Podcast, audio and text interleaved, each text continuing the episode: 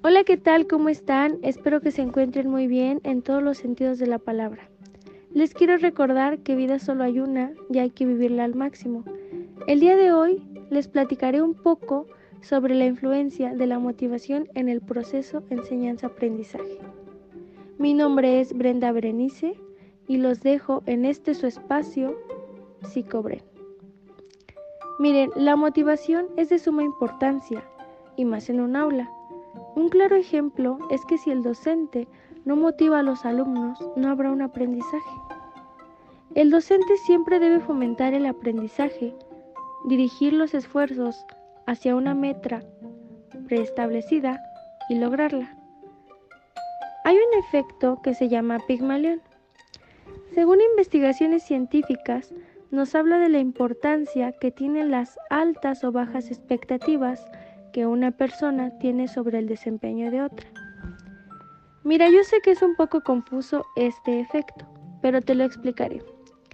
En el ámbito educativo, los docentes deben tener expectativas altas sobre sus alumnos para que estos se sientan motivados y tengan aprendizajes. El efecto Pigmalión se ve así. Si tú como maestro te la pasas diciendo a tu alumno que nunca logrará nada, el niño se la va a creer y por lo tanto va a pensar que el docente tiene razón.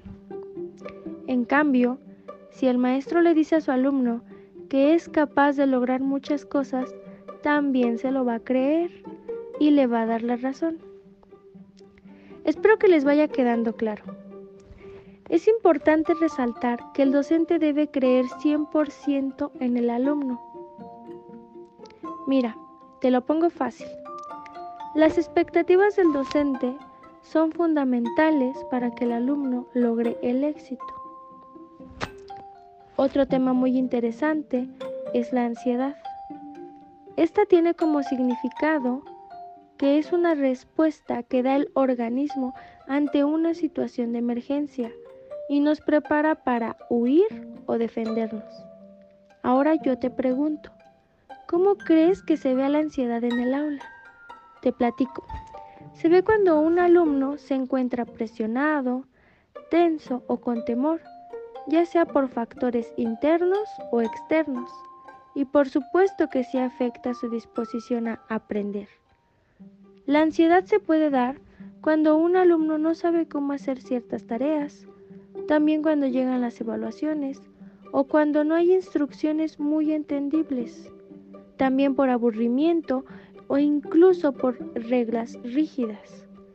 Esos son algunos ejemplos de los factores internos de ansiedad en el aula. Ahora vamos con los factores externos. Podría ser la falta de límites en casa, la sobreprotección, padres ausentes o descuidados o de tareas no acordes a la edad del estudiante. A la larga esta ansiedad se puede convertir en ansiedad patológica, ya que aumenta la intensidad de tensión y afecta las actividades del alumno y por supuesto que requiere atención especializada.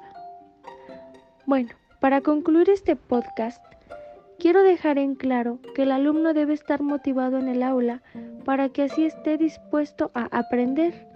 Para ello, el docente tiene que favorecer dicha motivación.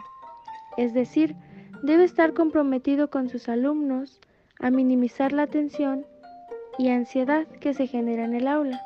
De esta manera te aseguro que el aprendizaje será muy significativo. Y pues bueno chicos, esto ha sido todo por hoy. Espero haya sido de su agrado y nos vemos hasta la próxima.